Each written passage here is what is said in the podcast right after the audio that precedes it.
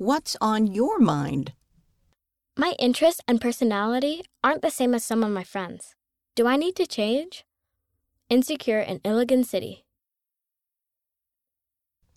Dear Insecure, you are a one of a kind child of heavenly parents, and you are loved.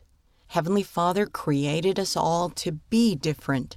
He gave us different talents and personalities so we can help each other and make the world better.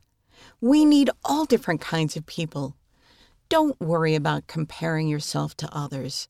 Instead, Focus on trying to be more like Jesus Christ.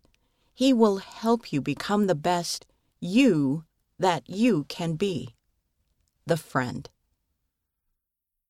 End of What's on Your Mind, read by Shannon Nelson and Jane Wise.